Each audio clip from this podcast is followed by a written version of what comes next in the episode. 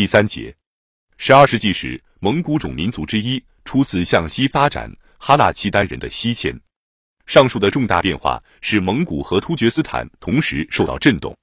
我们在长春真人的旅行记《西游记》和张德辉的记游中读到，当女真人切入的时候，一部分出亡的契丹人在介于克鲁连河和土拉河之间的蒙古地方建立一座城，自其位置而言，旨在控制蒙古地方。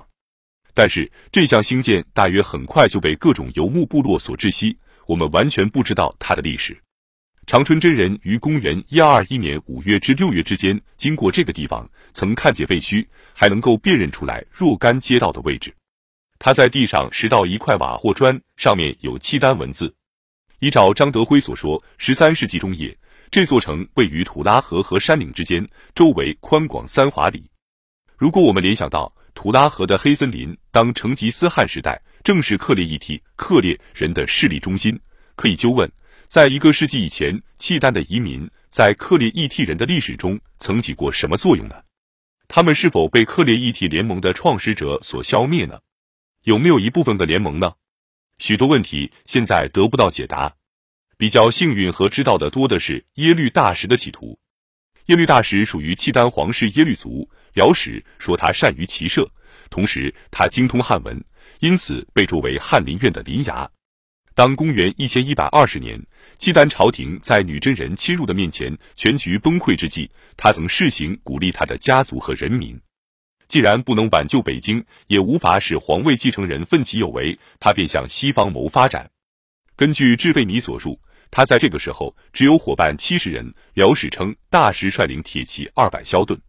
根据辽史，他先到汪古突厥人的地方，即丘明教床古儿，向他献马四百，驼二十，羊一千。从这里，耶律大石前往别什巴里，就是现今即木萨的附近，在现今古城之西。在该地，他召集了当地属于回鹘种族各首领，向他们陈述所言具见辽史。他从他们那里得到骑兵一万，以黑牛白马祭天地和祖先之后，他再向西出发。事先。